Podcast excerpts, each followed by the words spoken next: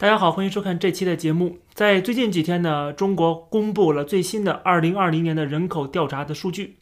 那么公布之后呢，引来了多方的质疑。很多人说中国的老龄化太严重了，还有人说这个中国的年轻劳动力啊是严重缺失。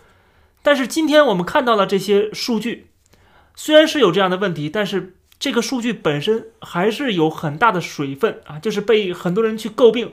是不是仍然有造假的嫌疑啊？比如说，我们之前知道中国的 GDP 的数字是严重造假的啊，中国政府也是，地方政府都承认，如果 GDP 可以造假，那人口数据为什么不能造假呢？那么很多人又问了啊，你有没有证据来证明这次人口的数据造假了？网上有个很有名的一个写公众号的人啊，他专门是研究这个各种各样的数据的，叫老蛮啊，他以前在天涯论坛很有名，叫做蛮族勇士。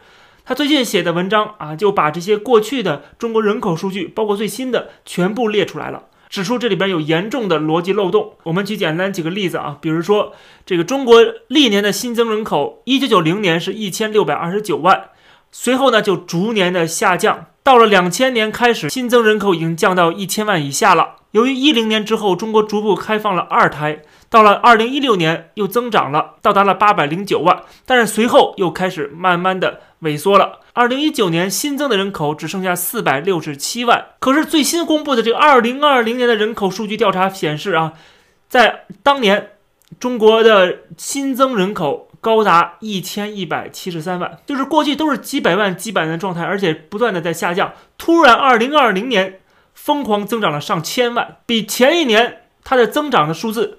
高出了百分之一百五十一点二，这种突然的人口暴增是怎么回事儿？如果我们仔细去看的话，这里边六十五岁的老人，他的人口数据突然是暴增的，总的人口比二零一九年多增加了一千四百六十一万，这些数据根本就是在逻辑上是讲不通的，是无法做出合理的解释的。如果我们再看人口出生率的话，在过去十年都是大概百分之十二到百分之十左右，突然就在二零二零年，中国的人口的出生率增加到了百分之十八点一四，恢复到了九零年代的初期，这个也是非常蹊跷的一个现象。其实面对这样的质疑，中国统计局也发布了一个回复啊，说是回复网友的一些疑问。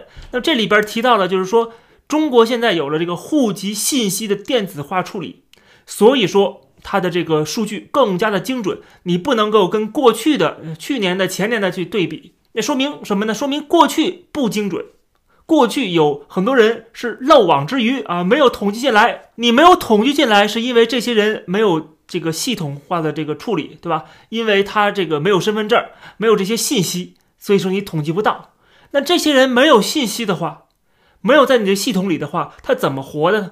对吧？他怎么去在这个城市里边生活呢？可是老蛮也对比了，就是各个省份他们每一个省做的人口调查，然后发现呢，这个增量人口增量主要出自哪里呢？就是沿海城市、沿海的这些省份。然后老蛮就问说：“这个粤、浙、苏这三省到底能够怎么隐藏这两千万人口啊？说这三个富裕的省份，你走出家门就要用身份证，没有身份证寸步难行。”这两千万人是怎么做到说没有身份证可以长期生存的啊？凭什么？有没有这么强的生存能力啊？然后再算一下具体的数字，发现真正的就是说过去没有统计到的，那就是老人跟儿童。他就奇怪了，说能有这么多的成千上万的儿童，他根本就不办出生证呢？怎么可能呢？对吧？他怎么可能政府不知道呢？政府的这个统计现在已经到了各个村落了啊这个从上到下的这种垂直管理非常的严密。你不可能能够隐藏这么多的人口，更不可能你生活在发达的城市啊，发达的地区，然后呢，你还是黑户，儿童是隐藏的，然后老人也是隐藏的，哎，更奇怪了，你老人隐藏是你从五十年代、六十年代开始隐藏到现在，就是一直是透明人啊，几百万老人是透明人，从来没有呃有身份证过，从来没有这有合法身份过。怎么可能呢？所以老王用大量的事实给我们展示了中国统计局他公布的这个人口数据里边有很多都是逻辑不能自洽的，是有严重的逻辑漏洞，无法解释清楚的。实际上这就是说明了他造一个谎，他要用很多谎去圆。他为了能够让这个数据稍微好看一点，他就要把这个数字增加。但是你增加之后，你又不能够冠冕堂皇的说啊，这个劳动人口增加了。这劳动人口其实是。没法动的啊，那么怎么办呢？他又放在老人孩子身上啊，让他们多一点儿啊。总之就是做各种文字游戏跟数字的游戏。这是中国国家统计局以及各个地方的统计局一直以来都是耍这个把戏的。毕竟对于这些政府人员来讲，对于这些呃拥有公权力的人来讲，权力啊，这个政府的权威或者是党的命令和党的这个思想和精神，这是最重要的。所以，为了这样的一个方针、大的方向，他宁愿做一些假啊，在里边做一些手脚。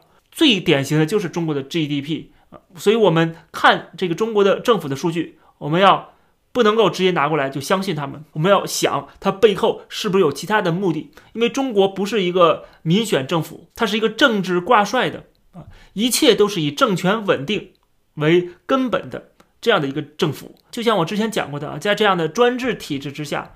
啊，那么它只能有一种声音，不准有批评。比如说老门的这个文章就被网上这个全网删除，特别是他第一篇文章叫《人口之祸》啊，这个文章也是立刻就被删了。所以当这个政府是不能接受任何的质疑跟批评，禁止任何跟政府不一样的声音的时候，只能有一种说法的时候，你就要怀疑这种说法是不是他在骗我们。